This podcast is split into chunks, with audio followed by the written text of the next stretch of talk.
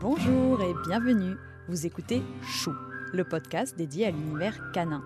Et je suis Maude, sa créatrice. Mon objectif, c'est de vous apporter un maximum d'informations concrètes, précises et fiables sur l'univers du chien. On dit souvent tel maître, tel chien. Et c'est vrai. Derrière un duo bien assorti, il y a une rencontre. Et cette rencontre mérite d'être préparée. Pour vous accompagner dans cette démarche, mais aussi dans le quotidien avec votre chien, j'invite à mon micro, une fois par mois, un particulier ou un professionnel, pour qu'il nous dévoile son histoire avec son animal et pour qu'il partage avec nous son expérience, ses conseils et ses bonnes adresses. Et surtout, n'hésitez pas à m'envoyer vos commentaires et me contacter sur ma page Instagram chou podcast.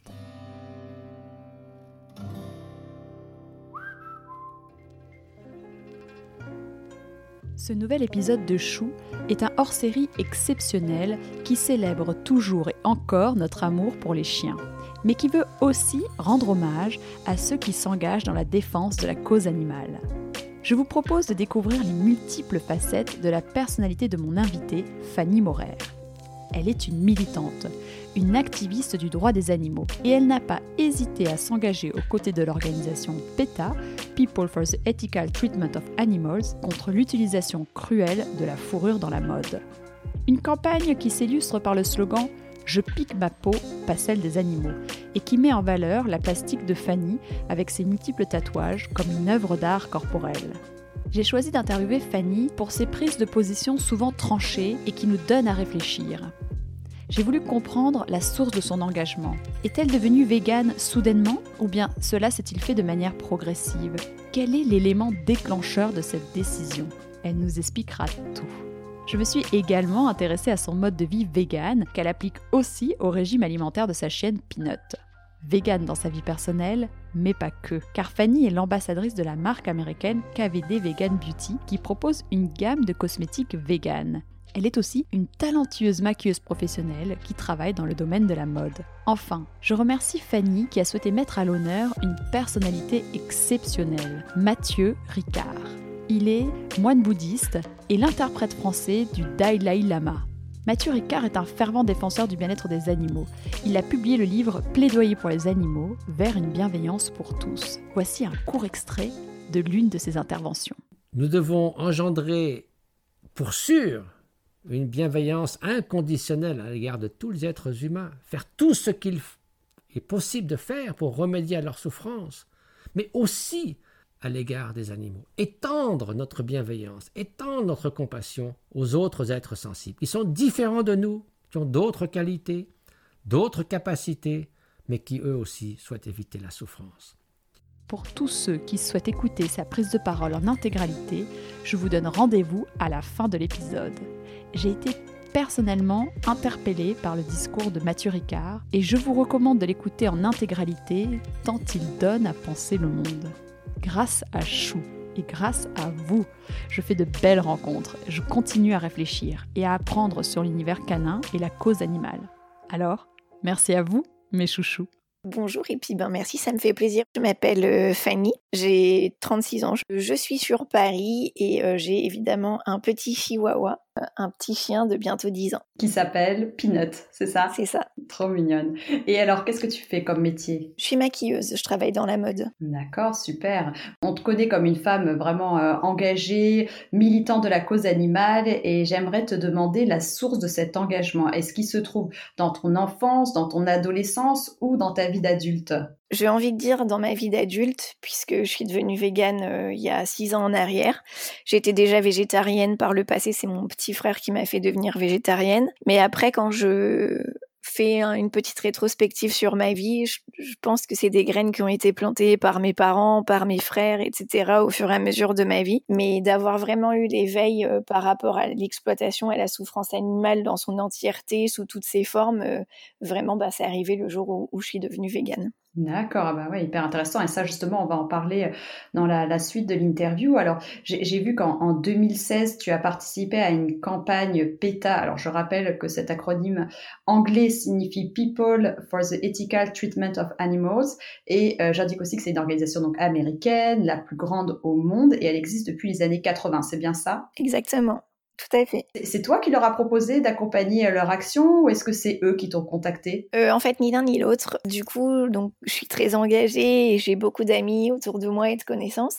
Et euh, je connais très bien le porte-parole français de PETA.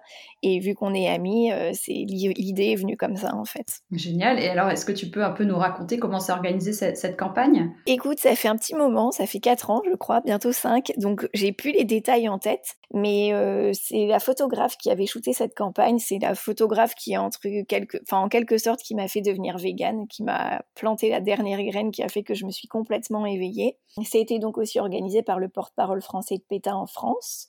Et puis, et puis voilà, je pense qu'il n'y a, pas grand-chose à dire. En fait, ça s'est fait simplement puisqu'on était amis. Et puis après, euh, du fait que je sois en contact directement avec le porte-parole de PETA, elle a tout de suite envoyé et ça, a tout de suite fait son buzz et, voilà. Alors en fait, PETA a cette euh, façon de mettre des gens nus en quelque sorte pour euh, faire parler du sort des animaux. Donc moi, vu que j'étais tatouée, ma campagne, c'était en gros, euh, je pique ma peau, pas celle des animaux, donc je pique ma peau en termes de tatouage un jeu de mots avec le fait de porter de la fourrure. Donc moi, c'était contre la fourrure. Et voilà, tout simplement. Donc PETA euh, fait souvent ça avec des célébrités ou peu importe en fait pour passer des messages, comme par exemple avec Ariel, Ariel Dombal qui est végétarienne. Ah oui, il y avait d'autres. Donc du coup, il y a eu d'autres personnalités qui ont été euh, shootées à l'occasion de cette campagne. Celle-ci, non, celle-ci, c'était particulièrement la mienne, c'était contre la fourrure, mais chaque personne a une campagne bien différente. D'accord, ok. Et tu as une anecdote à nous partager sur le shooting? Parce que je pense que c'est assez euh, particulier. Pas spécialement, le... à part que j'étais vraiment complètement nue et que TF1 est venu filmer euh, les coulisses du shooting, donc j'étais pas forcément à l'aise. ah oui, tu m'étonnes. Oh là là Il y a donc il y a eu un reportage sur TF1 euh, Oui, bah, ça n'a pas duré très longtemps, hein. mais oui, oui, il y a eu. Après, je t'avoue, j'ai vraiment plus tout en tête. Ça commence à faire un petit moment qu'on l'a fait, donc j'ai plus trop de, de détails spécifique sur la journée à raconter, mais comme je te disais, on était entre copines, donc ça s'est fait vraiment simplement. Ouais, t'étais au moins euh, à l'aise. Et comment elle s'appelle la photographe? Lucie Brémo. D'accord, bah je regarderai alors. Alors voilà, outre l'engagement de PETA contre les élevages d'animaux à fourrure, j'ai vu qu'il s'engageait aussi contre les expérimentations sur les animaux, les spectacles avec les animaux, enfin et plein d'autres causes, j'ai envie de dire, parce qu'il n'y a pas que ça. Quelle est la cause à laquelle tu es la plus sensible? Est-ce qu'il y en a une? La cause à laquelle je suis le plus sensible, en fait, c'est la cause animale. Donc, je fais pas de différenciation entre euh, les animaux d'élevage, la fourrure, le cuir, euh, la laine, euh, les œufs. Pour moi, c'est tout va ensemble et c'est vraiment lutter contre l'exploitation animale dans son entièreté. Ouais, je, je comprends. Très bien. On sait que Brigitte Bardot, euh, qui est une, militante de la première heure, euh, est-ce que pour toi c'est une source d'inspiration pour ton propre engagement pour la cause animale ou peut-être il y a une autre personne que tu rêverais euh, de rencontrer en raison de son engagement? Alors, concernant Brigitte Bardot, c'est absolument pas du tout un modèle pour moi, puisque de un, elle défend les animaux, mais elle n'est pas végane. Donc, je comprends pas comment on puisse, dans un sens, aller défendre les animaux et continuer à les manger. Et en plus, euh, je pense que la dame a un petit peu vrillé, elle est devenue raciste et c'est un peu euh, tout l'inverse de ce que je défends puisque je ne suis pas que végane. Je suis aussi euh, féministe, LGBTQ friendly, antiraciste, etc. Donc j'ai des valeurs que je porte très haut et très fort et Brigitte Bardot les a un petit peu Enfin, je crois qu'elle s'est perdue. Et sinon, une personne que je rêverais de rencontrer, ça fait longtemps que j'ai essayé de puis idolâtrer les humains, justement. Mais euh, c'est vrai que je suis plutôt admirative de Mathieu Ricard. Ce n'est pas du tout une célébrité comme on pourrait croire, mais c'est un défenseur euh, de la cause animale qui est aussi un moine bouddhiste et qui a une sagesse qui, pour moi, est absolument incroyable j'ai eu des années difficiles en tant que végane et encore aujourd'hui, ça peut m'arriver où des situations m'énervent au plus haut point et c'est vrai que j'ai du mal parfois à garder mon calme quand j'explique à des gens ou quand le sujet rentre dans la discussion alors que lui, il a toujours, euh, peu importe le sujet, même le sujet le plus gravissime, il parlera toujours avec calme et, je sais pas, il est, il, est incroyable en fait, tout simplement. Il a les bons mots et en effet, il arrive à pas perdre son sang-froid et réussir à, à raisonner les personnes? Il n'arrive pas forcément à raisonner les personnes parce qu'il y en a, je, pense que mm, dans mon évolution du véganisme, je me suis ouvert à différents combats et puis du coup ma spiritualité s'est ouverte aussi. C'est pas pour ça que je suis devenue euh, euh, bouddhiste ou une hippie comme les gens diraient, mais c'est vrai que l'un va avec l'autre et quand la spiritualité n'est pas forcément complètement ouvert, on peut avoir du mal à comprendre ce genre de personnes. Donc je pense pas qu'il arrive forcément à raisonner les gens, mais il arrive en tout cas à mieux se faire comprendre et mieux que parfois par l'énervement en fait. Et où est-ce qu'on peut le retrouver euh, sur internet? Est-ce que je sais pas, il est sur un réseau social ou il a fait un livre? Il a fait plein de livres, un plaidoyer pour les animaux, le plaidoyer pour le bonheur, etc. Mais euh, oui, je pense qu'il doit, il est sur Instagram, euh, il a une page Facebook. Merci en tout cas pour cette personne. donc là, on va passer un peu plus à ton métier, donc make-up artiste. Alors, en quoi consiste ton métier et est-ce qu'il y a un lien avec la cause animale? Alors, euh, mon métier consiste à euh, maquiller des jeunes filles, en fait, pour la mode. Donc, moi, je travaille sur les défilés de mode, sur toutes les, sur toutes les campagnes, les shootings, enfin, tout ce qu'on peut imaginer dans la mode. Et il y a un lien qui est plutôt à l'opposé de mes valeurs, c'est-à-dire que dans la mode, l'exploitation animale, sans citer de marque, utilise des animaux de manière absolument abominable j'ai dû faire des choix en fait dans ma carrière. Et parfois j'ai pas forcément le choix puisque le monde n'est pas vegan. Et euh, ça je pense que c'est quelque chose que j'ai eu du mal à, comprendre et à assimiler. Mais aujourd'hui je fais mes choix en fonction de si, si, je vais bien avec ma conscience en fait. Je sais pas comment trop expliquer mais maintenant en tout cas je travaille pour une marque de maquillage qui est 100% vegan et qui du coup a rendu ma vie absolument vegan alors, quelle est cette marque? Euh, Ça s'appelle KVD Vegan Beauty. D'accord. Et alors, euh, justement, c'est du maquillage vegan. Qu'est-ce que ça signifie, du maquillage vegan? Alors, ça signifie qu'il a, que c'est pas testé sur les animaux déjà de 1 et qu'il n'y a aucun composant ni ingrédient d'origine animale dans les produits. Alors, est-ce que tu sais justement quelle est la part de marché des cosmétiques vegan en France? Est-ce que c'est marginal? Alors, je connais pas la part de marché, j'en ai aucune idée. Euh, je sais juste que c'est pas du tout marginal, qu'il y a plein de marques véganes chez Sephora, que de toute façon, enfin même hors Sephora, il y a vraiment plein plein de marques véganes partout.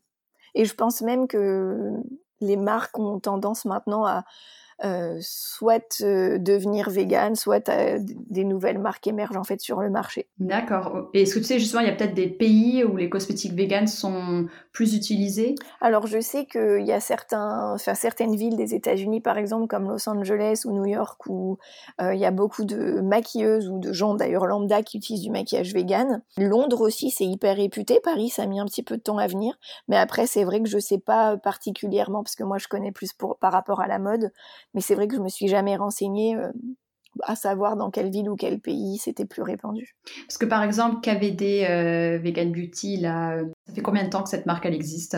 Je pense que ça fait 13, 14 ans, quelque chose comme ça, enfin entre, entre 12 et 15 ans. Ça fait pas très longtemps que c'est arrivé en France, mais ça fait pas autant d'années que la marque est végane par contre.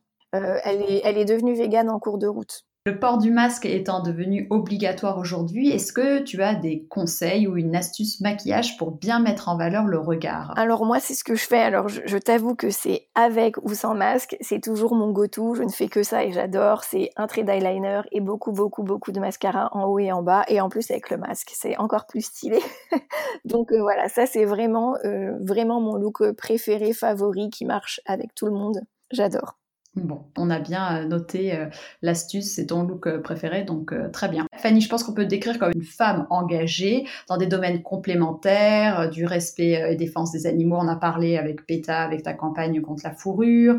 On a parlé de make-up, en sachant que tu es la maquilleuse internationale de, la marque ton cité, qui est donc non testée sur les animaux, enfin qui est une marque végane.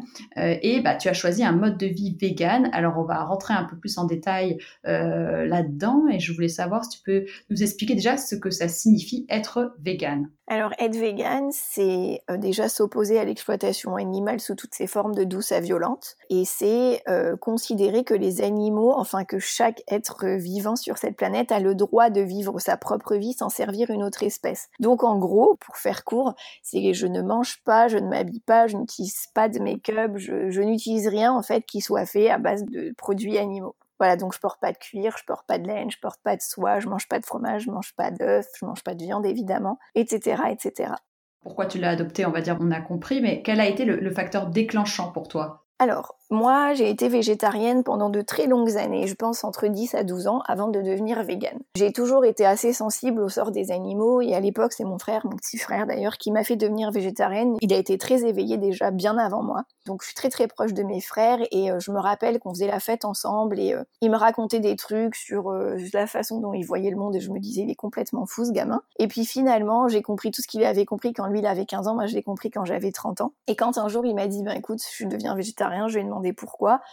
Et je lui dit, bah écoute, ça prend sens, moi non plus je veux pas manger d'animaux, donc je deviens végétarienne. Mais lui, il était un, c'était un végétarien déjà assez engagé, il portait pas de cuir, etc., alors que moi j'en portais. Et un jour, il y a une photographe, donc cette même photographe qui a shooté la campagne PETA, qui m'a proposé de shooter avec elle, puisqu'elle me dit oui, on a des points communs, on est toutes les deux végétariennes. Et elle me dit, moi j'essaye de devenir végane. Et je lui demande pourquoi. Pour moi, je me disais oui, végane, c'est un petit peu trop extrême, ce que les gens disent aujourd'hui, qu'aujourd'hui je trouve absurde. Donc ça me fait rire d'avoir été, euh, d'avoir été dans cette position. Et donc elle m'explique qu'elle mange pas de fromage parce que parce qu'on fait aux animaux et qu'il y a de la présure dans certains fromages. Je ne sais absolument pas ce que c'est que la présure. Le soir, je rentre chez moi et euh, je m'attendais à passer deux minutes sur mon ordinateur, à fermer, à reprendre ma vie.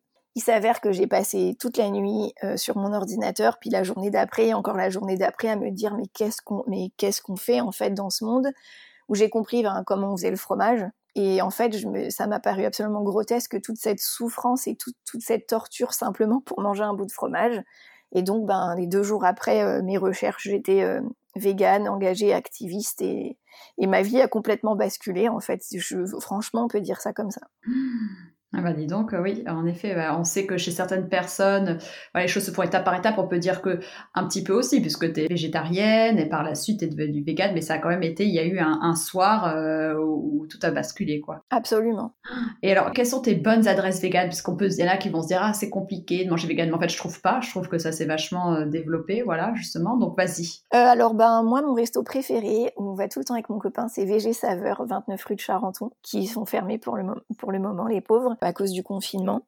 Il y a Land Monkeys aussi, boulevard Bon Marché, qui est une boulangerie 100% végétale. C'est une tuerie. Ah, une boulangerie, donc on trouve des pâtisseries véganes pâtisserie, viennoiserie, et dans la même lignée, il y a aussi VG pâtisserie. Je crois que c'est, euh, je sais plus, mais enfin c'est pas très loin de Bastille. Enfin VG pâtisserie. Qu'est-ce qu'il y a d'autre? Ben il y a le potager de Charlotte dans le 9e.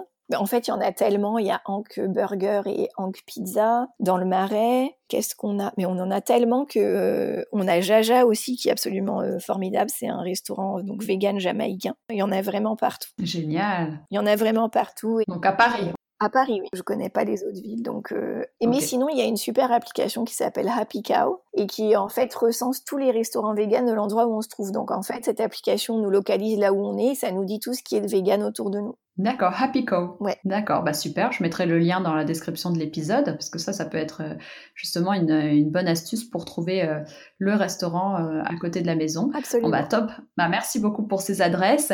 Et alors maintenant, on va parler de Peanut qui profite du même régime alimentaire que toi. Absolument. Alors, donc elle est végane. Qu'est-ce qui t'a décidé? Et d'après toi, quels sont les bienfaits de ce régime alimentaire Alors, euh, ce qui m'a décidé, donc comme je l'ai précisé avant, je suis activiste. Enfin, je l'ai été beaucoup plus par le passé.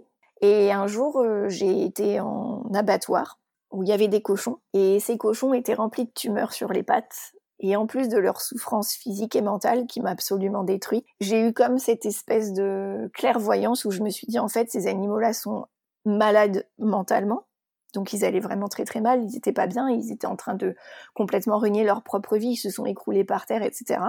Ça m'a déchiré. Et ensuite, je me suis dit, en plus d'être malade, donc d'avoir toute cette maladie dans leur chair, ils sont en plus, ils, ont, ils sont remplis de tumeurs, donc ils sont malades physiquement aussi. Et je me rappelle que je donnais souvent du jambon à mon chien, même quand j'étais végane, parce que pour moi, c'était absolu que les, chiens étaient carnivores, ce qui est absolument pas vrai du tout, ils sont omnivores, et donc ils peuvent se faire à cette alimentation végane. Donc j'ai trouvé une super vétérinaire à Paris où je suis allée lui parler avant de changer le régime de Peanut.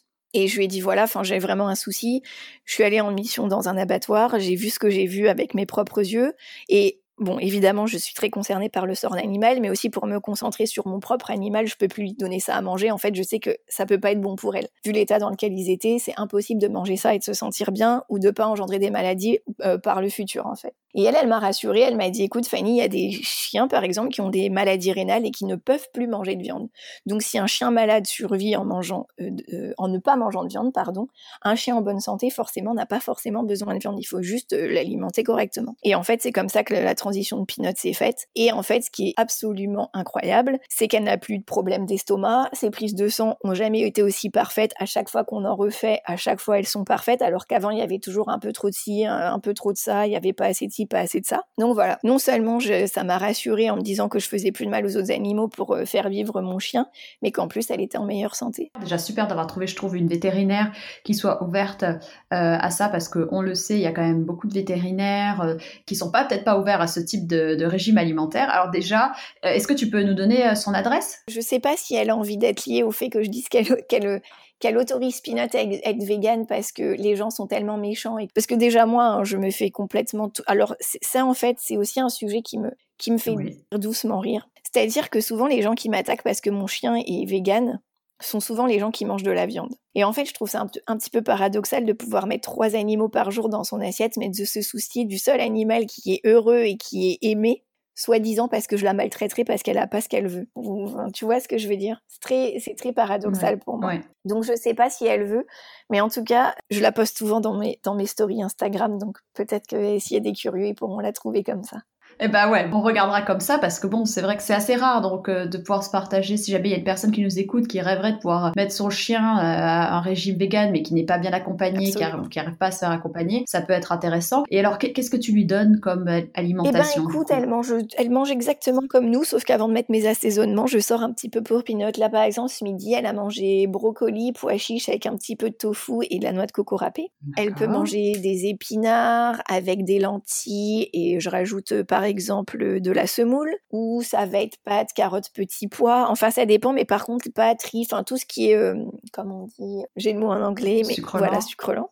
Oui, oui, tout ce qui est donc sucre lent, j'essaye de pas trop lui donner. Je le donne trois fois par semaine à peu près. Et ça, tu l'as vu avec elle justement euh, Qu'est-ce que tu pouvais lui donner? Tu t'es fait accompagner ou pas? Non, pas forcément, parce qu'en fait, le truc, c'est que ce mythe qui est autour de la carence alimentaire quand tu deviens végane ou végétarien, en fait, est complètement inexistante, puisqu'il y a des, il y a des protéines dans tous les aliments, sauf le sel, le sucre et le poivre. Et en fait, si, euh, admettons, euh, quelqu'un est en carence, ce qui est fortement possible, puisque la quasi-totalité des gens qui mangent de la viande ont des carences, ça peut être parce qu'on mange trop de pâtes parce qu'on mange trop de pizza et qu'on va pas avoir un régime alimentaire divers et varié. Mais si on mange équilibré quand on mange de la viande et qu'on mange équilibré quand on est vegan, ça n'existe pas vraiment en fait les carences. D'accord, ok, bah, très clair. Et du coup, pour euh, t'assurer qu'elle soit en bonne santé, comme tu le disais, tu fais des prises de sang, c'est ça, régulièrement? Oui, alors au tout début, j'en faisais très souvent parce que j'avais toujours un peu du mal à y croire. Enfin, tu sais, c'est tellement ancré en nous, même pour moi d'ailleurs, jusqu'au fur et à mesure où la veto m'a dit elle-même, ça sert à rien de revenir tous les trois mois en fait. Au bout d'un moment, il faut juste assimiler le truc. Et elle m'a dit c'est juste que quand on aura un petit souci ou quand on aura besoin de venir, on fera une prise de sang. Et en fait, c'est absolument fou parce qu'à chaque fois, sa prise de sang est incroyable. D'ailleurs, j'ai fait un Instagram à Pinot et j'ai posté en story à la une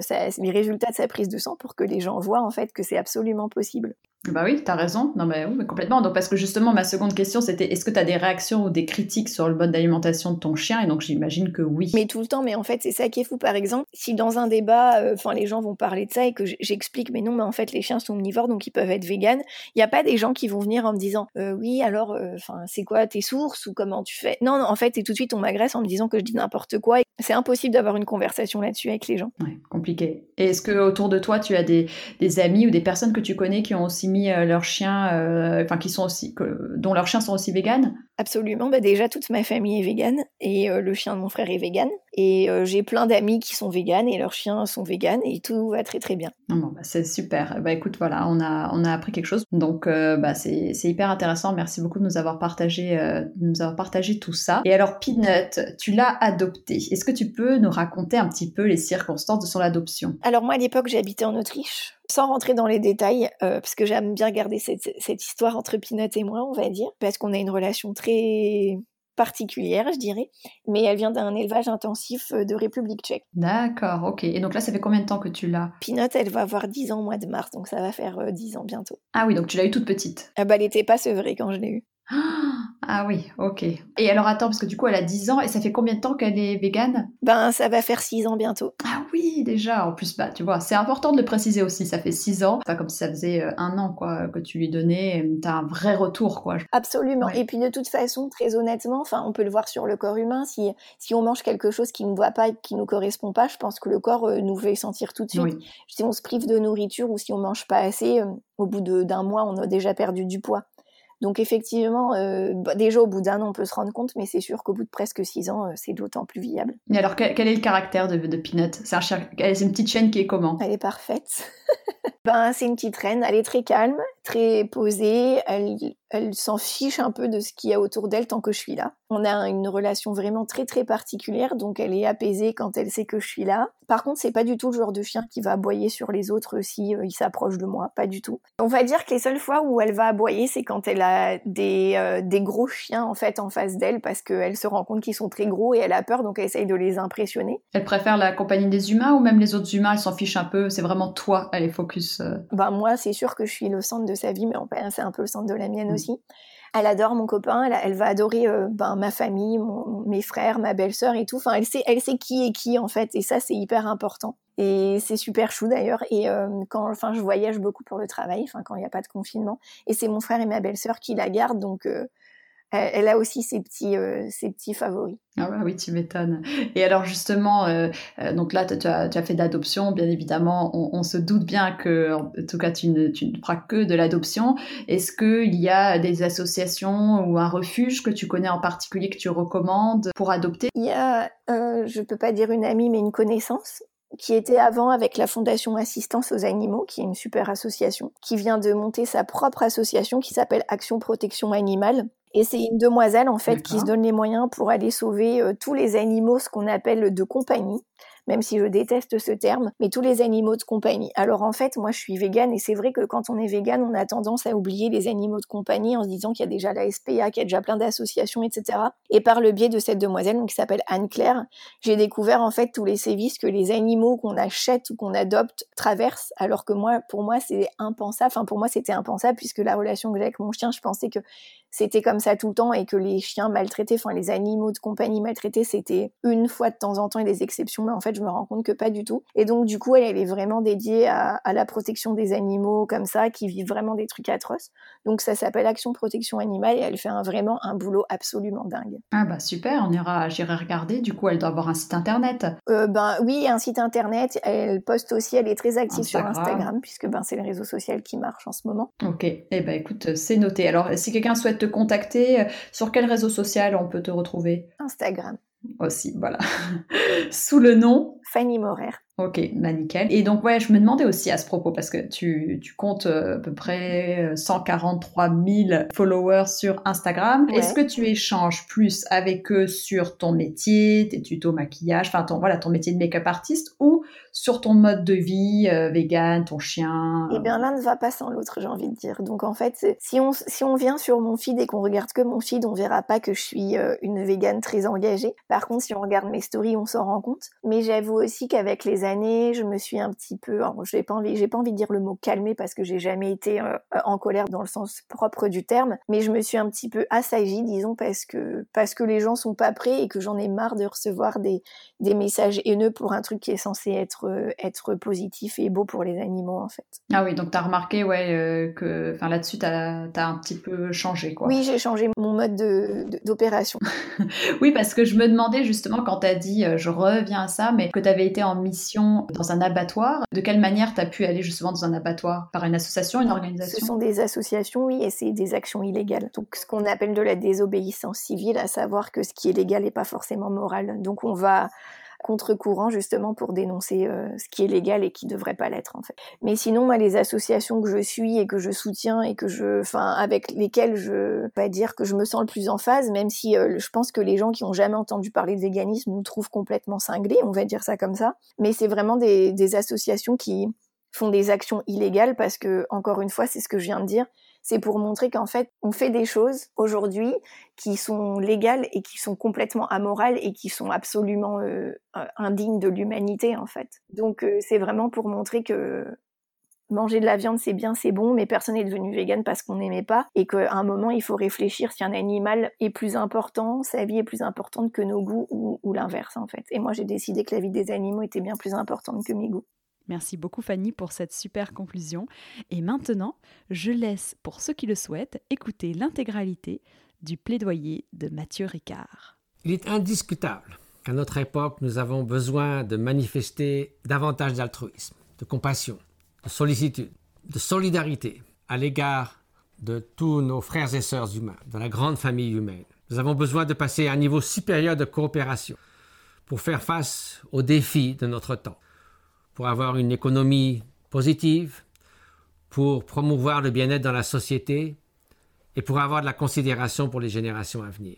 Mais quand il s'agit d'altruisme, de soins, de sollicitude, bien souvent nous l'accordons à ceux qui nous sont chers, ceux qui nous traitent bien, avec certains entraînements, en ouvrant notre univers mental, en réfléchissant, nous comprenons que tous nos frères et sœurs humains, également eux aussi, ne souhaitent ne pas souffrir, souhaitent être heureux, et donc il nous est possible d'étendre cet altruisme et cette compassion à d'autres.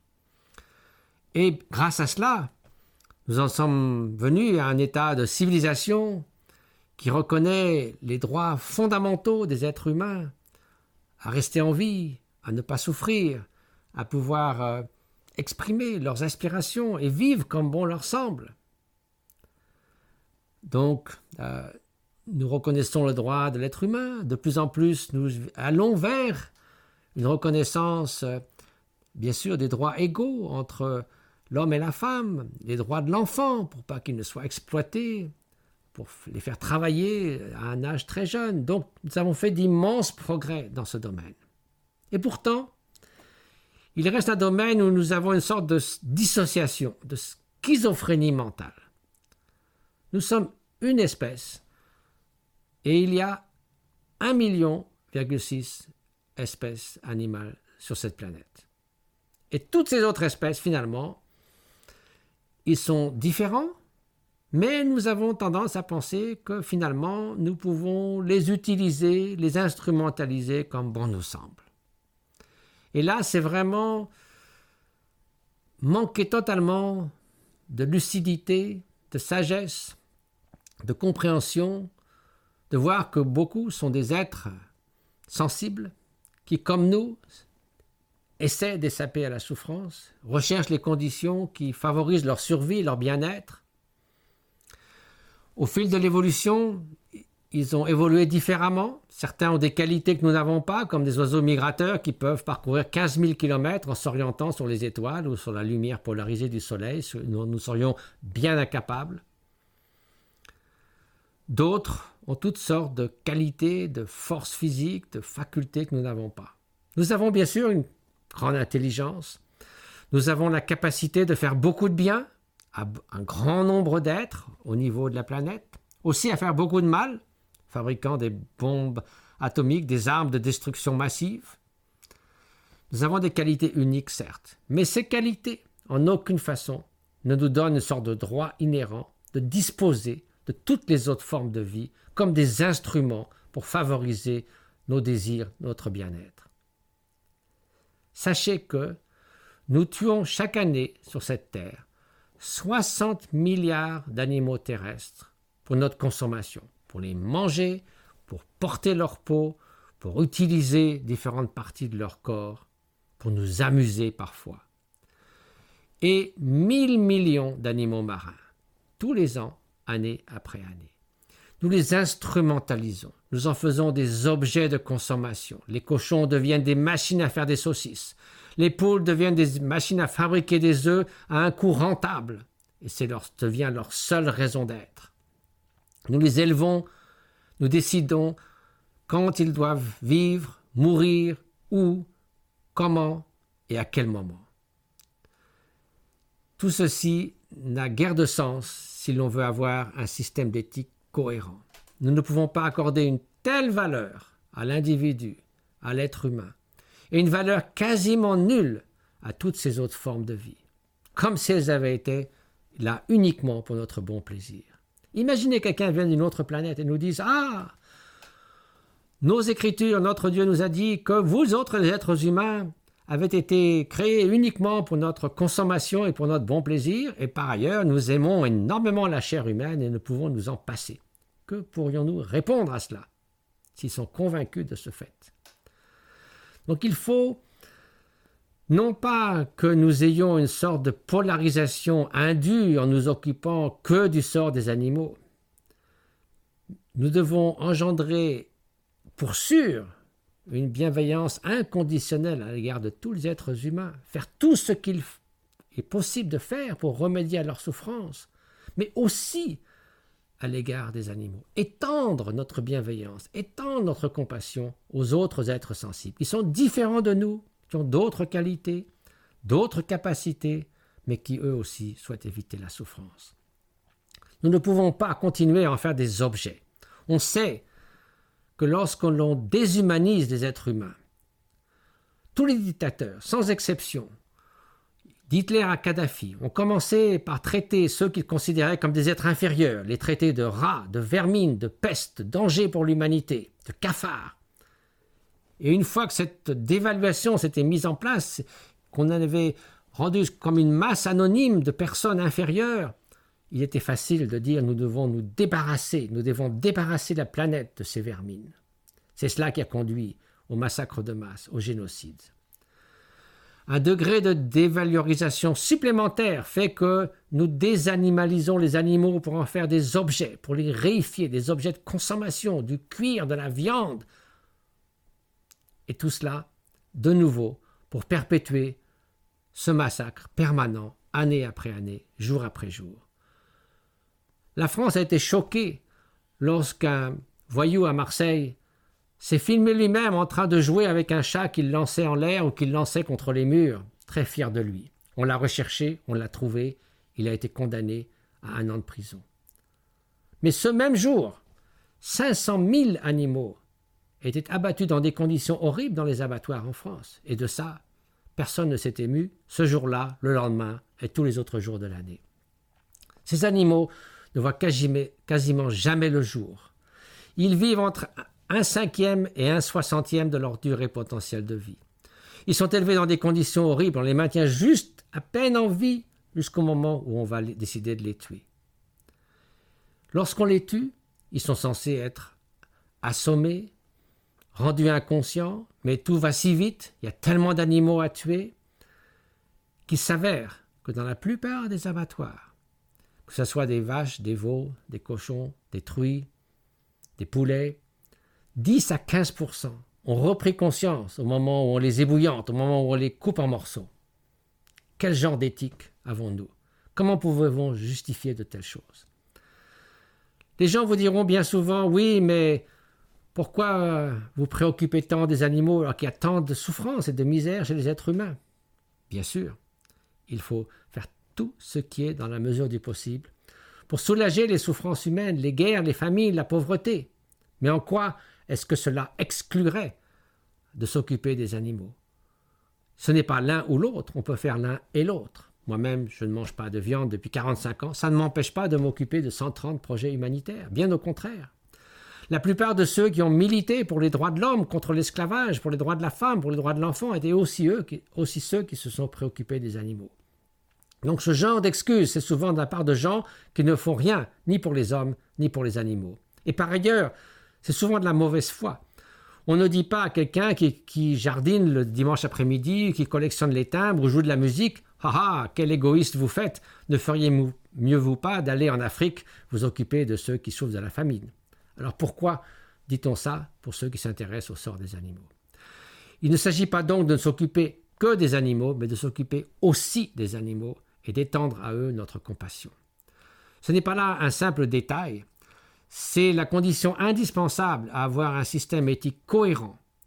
Et comme lorsque Gandhi disait on peut juger une civilisation à la manière dont elle traite les animaux, ce n'était pas parce que c'était simplement un, un amoureux des chiens et des chats, c'est parce qu'il se rendait compte que si l'on manque de compassion pour certains, bientôt on risque de manquer de compassion pour tous.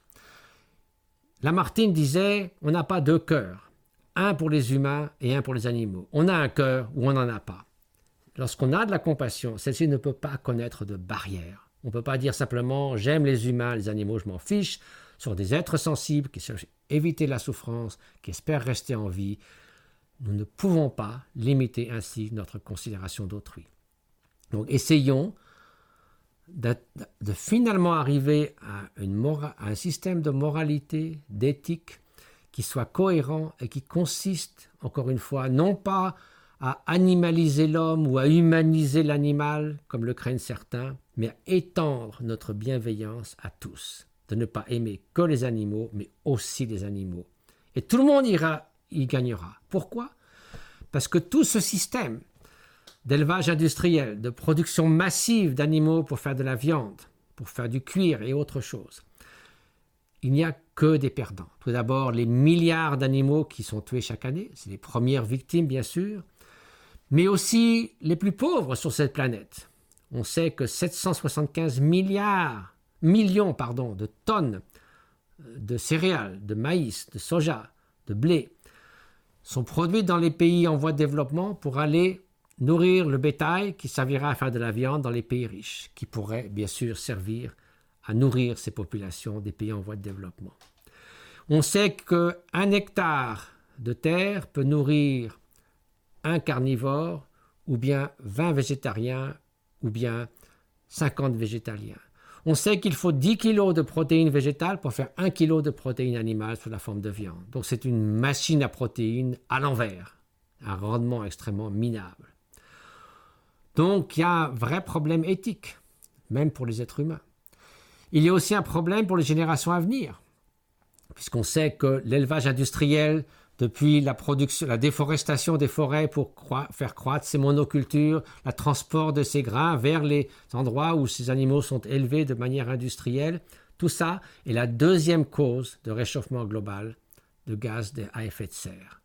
15% après les bâtiments industriels, privés, etc., et avant les transports, avant les avions, les voitures, les bateaux.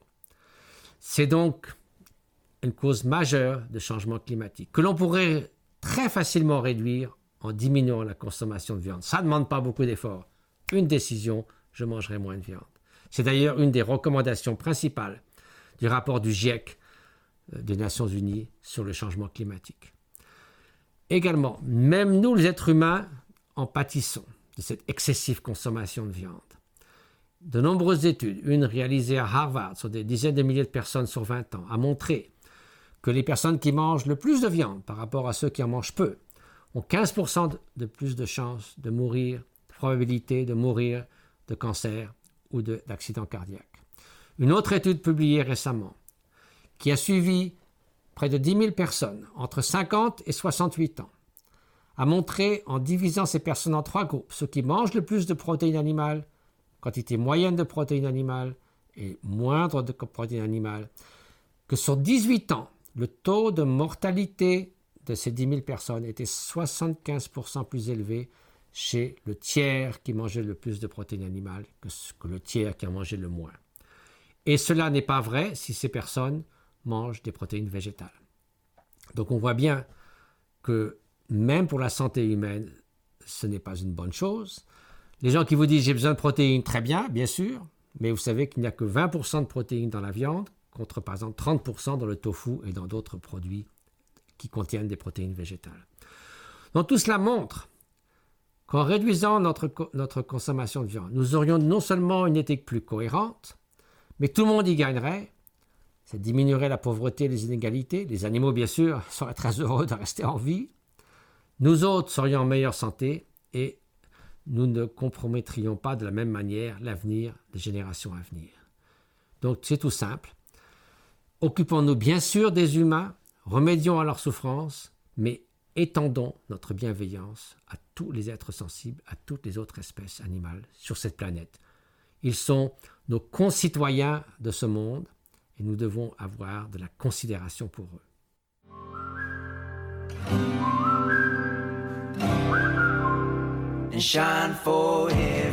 Si cet épisode vous a plu, n'hésitez pas à me le dire sur les réseaux sociaux et à le partager autour de vous.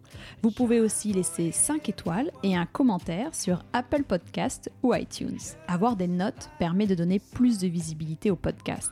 N'hésitez pas non plus à me taguer dans une de vos stories sur Instagram, ça fait toujours plaisir et c'est une bonne façon de diffuser le message. Très bonne semaine, prenez soin de vous et de vos toutous